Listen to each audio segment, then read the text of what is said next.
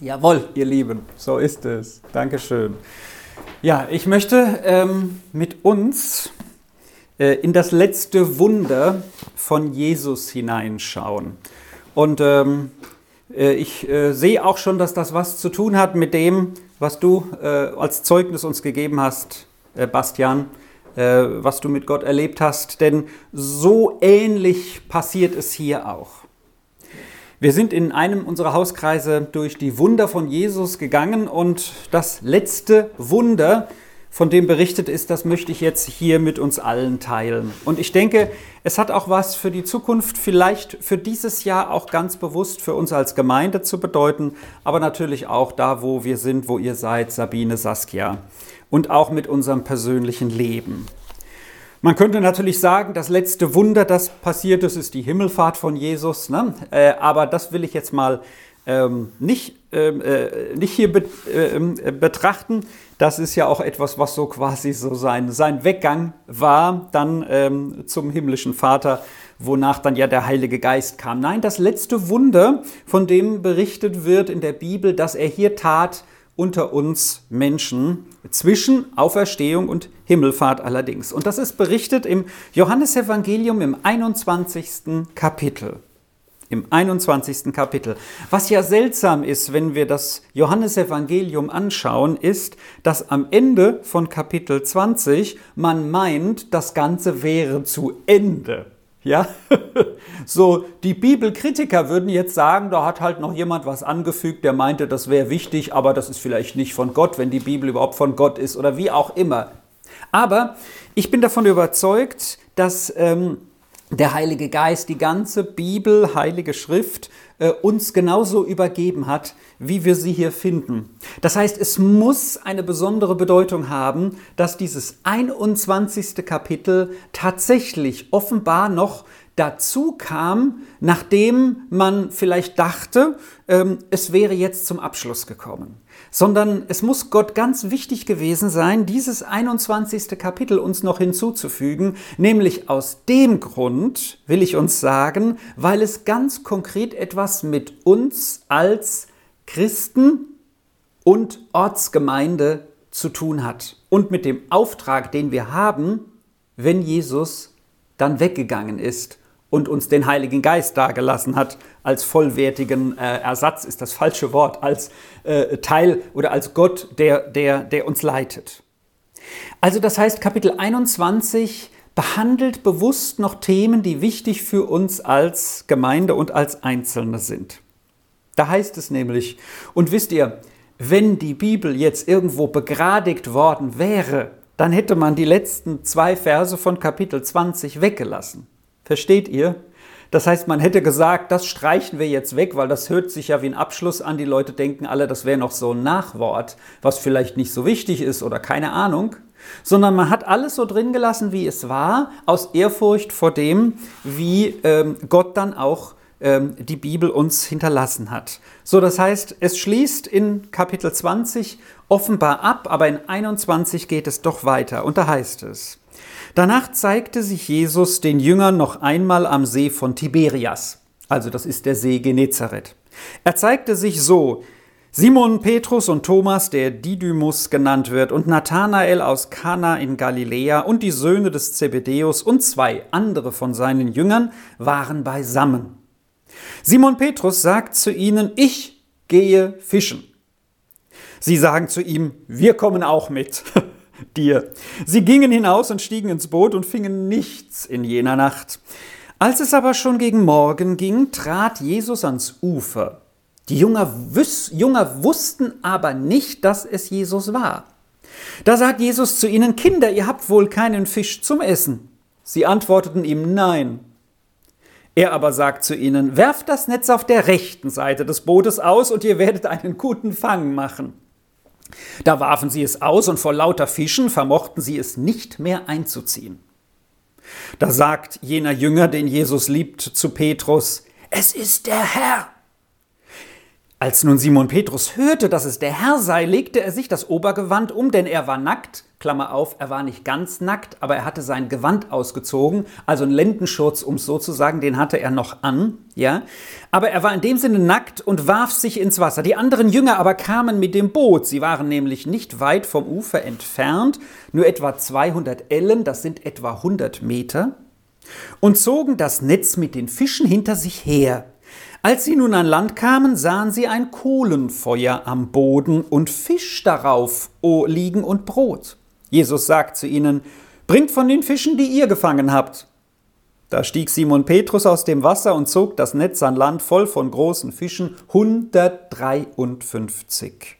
Und obwohl es so viele waren, riss das Netz nicht. Jesus sagt zu ihnen, Kommt und esst.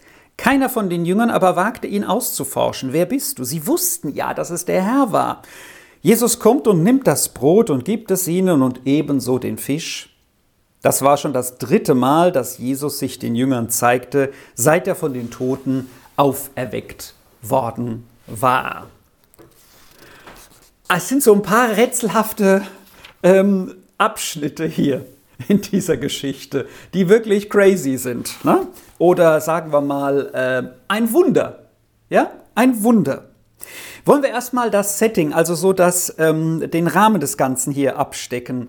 Äh, Jesus ist gekreuzigt, gestorben, begraben und am dritten Tage auferstanden. Er ist, was das Johannesevangelium uns berichtet, den Jüngern erschienen am, äh, am Auferstehungsabend und dann noch mal eine Woche später dem Thomas mit, der dann sagt, mein Herr und mein Gott. Und danach ziehen dann die Jünger, es muss eine Weile später gewesen sein, nach Galiläa zurück, wo sie ja herkamen, also in ihre Heimatregion. Und da waren dann so ganz, ganz herausragende Leute dabei. Der Petrus war dabei und der Thomas, ne, der eben erkannt hat, das ist wirklich Gott. Ne, aus dem Depri-Menschen wurde einer, der sagt, das ist wirklich Gott. Der war, war hin und weg. Der war vorher nämlich einer, der eher gesagt hat, naja, wie wird alles werden? Eher schlecht. So. Und dann Nathanael aus Kana war dabei. Das war einer, von dem hören wir gar nichts während der Evangelien. So ganz am Anfang hören wir, dass es einer ist, von dem Jesus sagt, ein rechter Israelit, in dem kein Falsch ist. Also eine besondere Person war das schon. Und der ist jetzt aber hier mal wieder genannt. Und noch die Söhne des Zebedeus, das sind Jakobus, Johannes, also ganz herausragende Jünger kann man sagen, und noch zwei weitere Jünger, von denen wir es nicht wissen. Also hier ist eine Truppe von Menschen zusammen, äh, zukünftige Führer der Gemeinde, aber auch Jünger, von denen wir nicht wissen, welche Aufgabe sie dann wahrgenommen haben. Zwei wissen wir noch nicht mal mit Namen, also vielleicht gar nicht die zwölf, sondern eben mit Nathanael wohl auch welche, die noch im weiteren Umfeld waren. Und die machen jetzt was ganz Normales. Sie gehen fischen. Sie gehen fischen, weil sie haben Hunger. Ja? Keine Sozialhilfe, kein Wohngeld, kein gar nichts. Ja? Wenn du essen willst, musst du fischen gehen. Das wussten sie, wie das geht, sind rausgefahren und alle sind einverstanden, gehen mit raus und fischen. Gar kein Problem. Dann kommt aber morgens Jesus und tritt vor sie. Und es ist interessant, dass man Jesus nicht erkennt. Erinnert uns das an andere Begebenheiten? Die Emmaus-Jünger haben die Jesus erkannt, als er, äh, als die Emmaus-Jünger von Jerusalem in ihre Stadt Emmaus zurückliefen. Haben die gleich gewusst, boah, das ist Jesus? Ne, seltsamerweise haben sie ihn nicht erkannt. Ja? Und wisst ihr, ich hab, bin ja auch schon eine Weile jetzt mit Jesus unterwegs, habe mich nie groß damit beschäftigt, aber jetzt, wo ich mich damit beschäftigt habe, sage ich mir, also irgendwie muss das seltsam sein. Jesus war ganz Mensch, weil hier sehen wir auch, er ist mit den Jüngern, aber er muss auch schon etwas von der Auferstehung gehabt haben, dass man ihn vielleicht nicht gleich erkannt hat, weil versteckt hinter einem dicken Schleier hat er sich wahrscheinlich nicht, würde ich sagen. Weiß ich aber nicht. Ich könnte mir aber vorstellen, dass er schon etwas von, von dem Auferstehung Auferstehungsleib, von, dem, von, von der Andersartigkeit gehabt hat, die wir im Himmel haben, wenn wir einmal dorthin kommen. So, da heißt es ja, dass wir mit einem himmlischen Leib überkleidet werden. Das heißt, ich gehe fest davon aus, wir sind dort nach wie vor zu erkennen aber wir werden nicht mehr mit irgendwelchen Fehlern oder was weiß ich wie behaftet sein. Nichts ist mehr irgendwo unperfekt, sondern dort ist alles perfekt. Und irgendwo dazwischen hat Jesus vielleicht hier auch, äh, ist Jesus hier aufgetaucht und hat seine anderen Begegnungen gehabt, dass man ihn auch nicht gleich erkannte, aber dann doch. So, und jetzt geschieht hier etwas, das möchte ich mit äh, dem Oberbegriff unser Erbe überschreiben. Erbe. Und dieses unser Erbe, was hier uns vermittelt wird in diesen Versen, in dieser Geschichte, das setzt sich zusammen aus den Worten ähm, Erinnerung, Reinigung, Beauftragung und Erfolg. Erbe. Ja, vielleicht könnt ihr euch das dann auch merken, wenn die Predigt nach wie vor bei euch verankert sein sollte, auch über den nächsten Tag hinaus. also Erbe das Erbe, was hat Jesus uns geschenkt? Und ich sehe das hier exemplarisch. Und das hat auch was zu tun mit der Begegnung, die du neu mit Gott gemacht hast, wie du erzählt hast, Bastian. Also erstmal, hier passiert etwas, das ist ja schon mal passiert. Das ist dem Petrus, nicht nur ihm, auch dem Andreas, auch den Söhnen des Zebedeus, von denen hier steht, schon mal passiert. Die Söhne des Zebedeus sind ja Jakobus und Johannes, von dem dieses Evangelium kommt ja, der wohl am längsten von allen Jüngern gelebt hat. Man sagt, vielleicht war er 90. So, also, das heißt, hier ist etwas, ein Déjà-vu. Da passiert erneut wieder etwas. Das heißt, als Petrus nicht Jesus zum ersten Mal begegnet ist, aber wir finden das im Lukasevangelium im fünften Kapitel, da ist es ja so, Petrus hat auch nichts gefangen. Petrus hat nichts gefangen, reinigt seine Netze. Jesus sagt, fahr ein bisschen raus, ich will predigen. Dann predigt er und, und, und ist, die Leute sind beeindruckt von seiner Lehre. Und Petrus denkt, ja, ja, schön reden kann er, beeindrucken tut er mich damit. Aber dann sagt Petrus, ganz zu Beginn der, das ist die Bekehrung von Petrus sagt er zu Petrus, fahr jetzt raus in die Tiefe des Meeres, also in die Tiefe des Sees, also weit raus, anders als hier übrigens, weit raus und du wirst Fische fangen. Und Petrus sagt, der, der hat einen Knall. Also sagt er nicht, denkt er aber, weil nachts fischt man auf dem See Genezareth. Da kommen nämlich die Fische im Dunkeln. Ja? Da sind sie mehr sichtbar, da lassen sie sich leichter fangen. Nicht mehr tagsüber. Aber es geschieht dieses Wunder, wo Petrus sagt, das ist Gott. Der kann sogar die Fische in meine Netze lenken, tagsüber, wenn man überhaupt nicht fischen geht, in der Hitze des Tages. So, und das erlebt Petrus jetzt erneut. Eine Erinnerung, da war was. Auch Jakobus und Johannes, da war was. Jesus erinnert uns an was. Und was hat es dann im Weiteren mit diesem Fischfang zu tun? Welchen Auftrag hat denn Petrus bekommen, als er damals bei seiner ersten richtigen Begegnung mit Jesus so viele Fische fängt? Was sagt Petrus, äh, was sagt Jesus zu Petrus, was er jetzt in Zukunft sein soll? Ein Fischer von Menschen. Ich höre euch zwar nicht, aber so wird es so wird's sein, was ihr gesagt habt. Menschenfischer. So, ich will nicht sagen, Petrus hat diesen Auftrag vergessen. Nein, denke ich nicht, weil fischen zu gehen war jetzt kein, kein, kein, kein Zeichen von Unglauben, sondern einfach eine Notwendigkeit. Ne? Unser tägliches Brot gib uns heute ist auch ein absolut legitimes Gebet, was Gott uns gibt. Aber Petrus wird hier ganz bewusst erinnert. Und wir dürfen auch nicht vergessen, Petrus hatte gerade vor kurzem Jesus dreimal verleugnet. Und Jesus begegnet Petrus hier ganz besonders und den anderen Jüngern natürlich auch.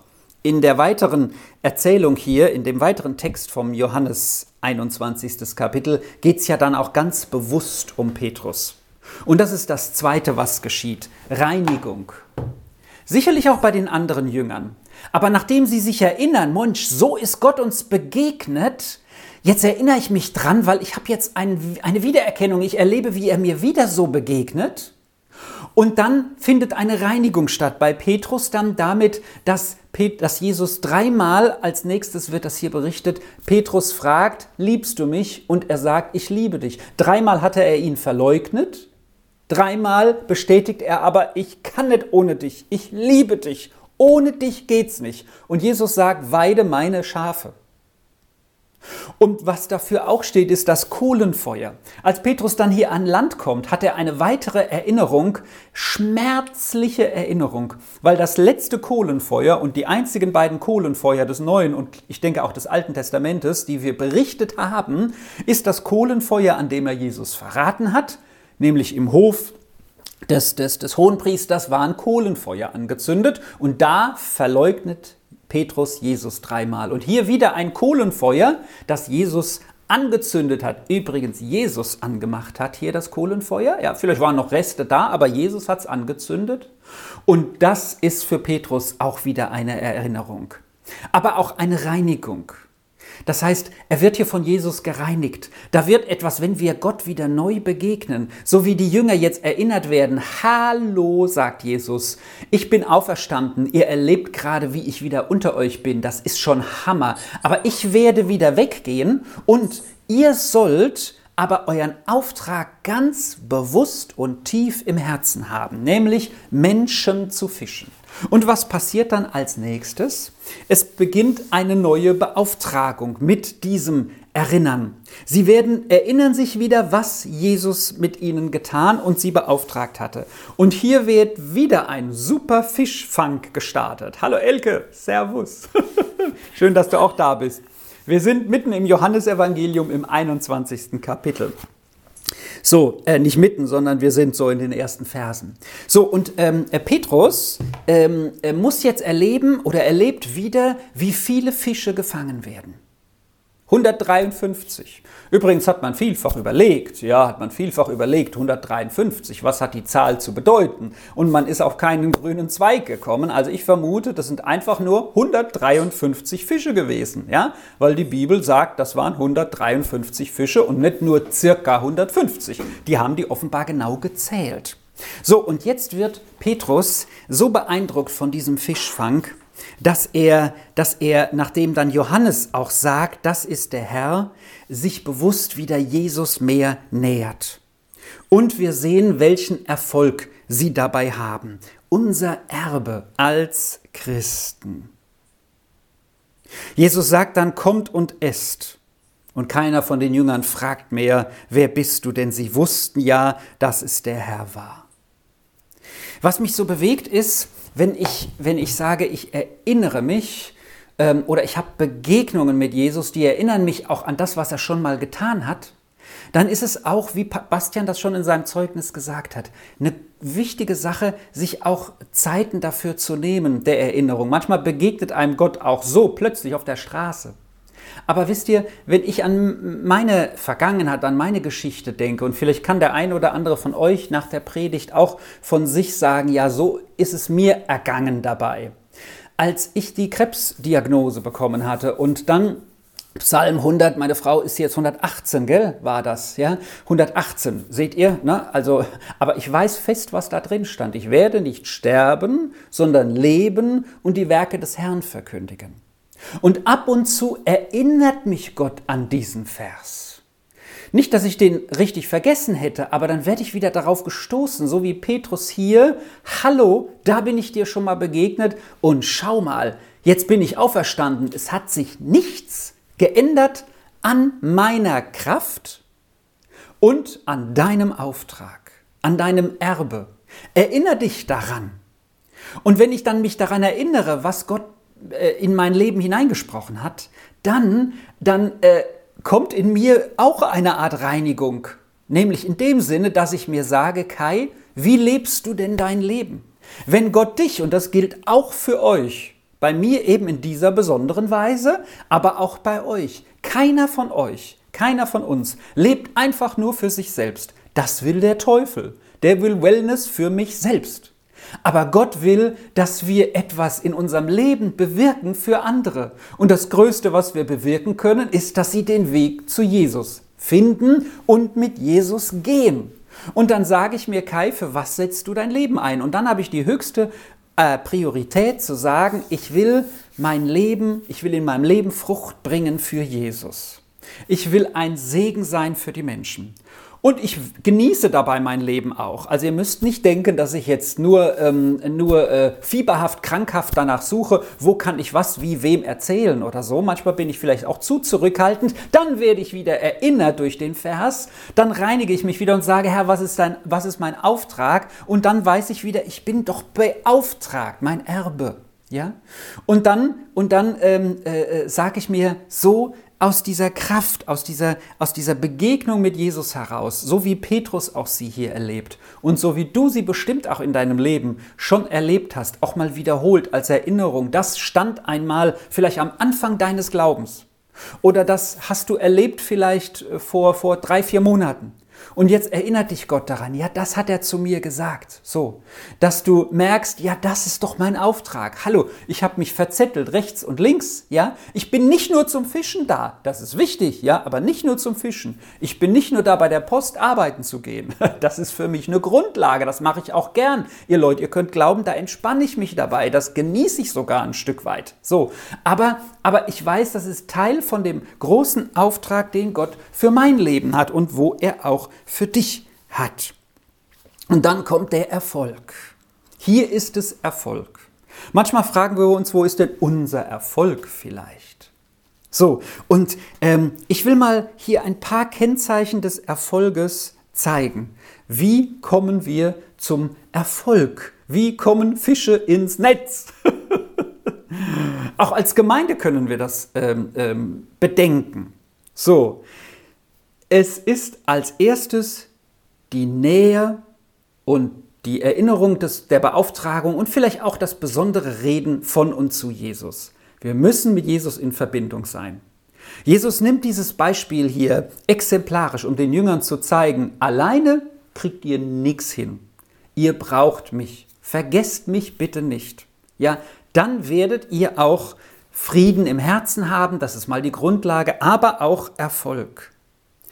Und das Zweite ist, es ist und bleibt ein Wunder. Wisst ihr, ist nicht ich, der etwas tue und dass vielleicht jemand den Weg zu Jesus findet oder dass ich ein Segen bin, sondern das schenkt Jesus, das schenkt Gott mir. Und genauso wie hier diese Fische. Das ist so unfassbar, warum hier 153 Fische ins Netz gehen. Das kannst du wissenschaftlich nicht erklären. Du kannst erklären, da ist ein Boot, da sind Menschen, da ist ein Netz, da ist Wasser, da sind Fische. Okay, irgendwie kommen die zusammen, aber nicht so. Und das ist das Wunder. Das ist das Wunder.